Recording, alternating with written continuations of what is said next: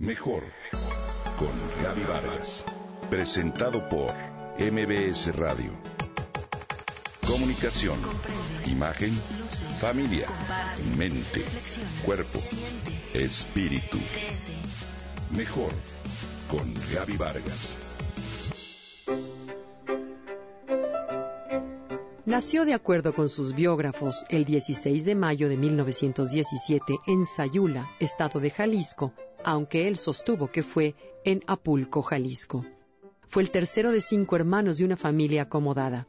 Su padre, Nepomuceno Pérez Rulfo, y su madre, María Vizcaíno Arial. Juan Rulfo ingresó a la primaria en 1924. Creció en el pueblo de San Gabriel, una villa dominada por la superstición y el culto a los muertos.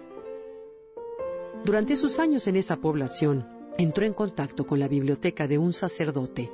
Esos fueron sus primeros acercamientos a la lectura. Rulfo fue testigo de violentos episodios de la rebelión cristera. Ese mismo año, el año que Juan entró a la escuela, asesinaron a su padre y seis años después, a su madre.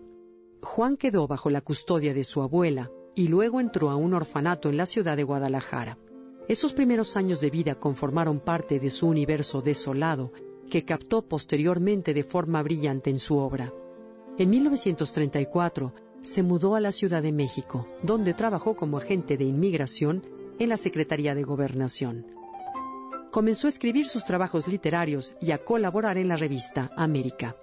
Juan Rulfo comenzó a escribir Los hijos del desaliento, su primera novela en 1938, y publicó sus cuentos más relevantes en revistas literarias y en 1942 se publicaron dos cuentos en la revista Pan. En el 53 publicó El llano en llamas y en el 55 su famosa novela Pedro Páramo, de la cual Borges dijo que es una de las mejores novelas de la literatura hispana. Juan fue uno de los más grandes escritores latinoamericanos del siglo XX perteneció al movimiento literario denominado realismo mágico. En sus obras se presenta una mezcla entre realidad y fantasía.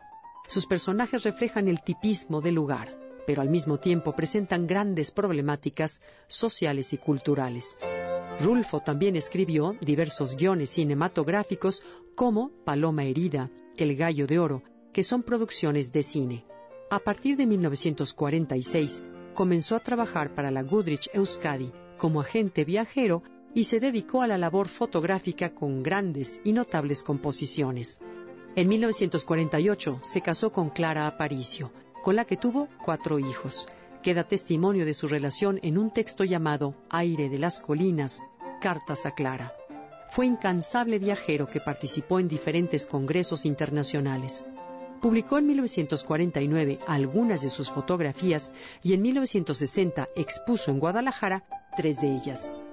En 1970 recibió el Premio Nacional de Literatura de México y luego en 1983 el galardón Príncipe de Asturias de las Letras.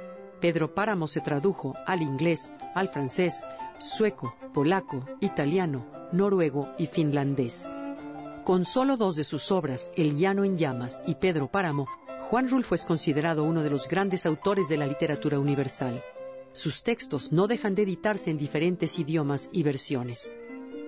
Juan Rulfo es el escritor más leído y estudiado en su país y en el extranjero.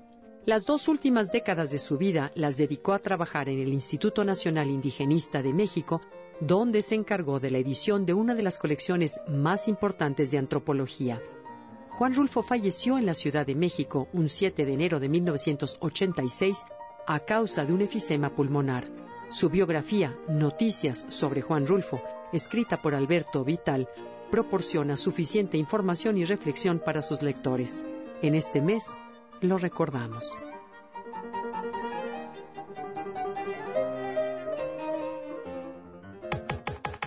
Comenta y comparte a través de Twitter. Gaby-Vargas. Gaby-Vargas. Mejor con Gaby Vargas. Presentado por MBS Radio.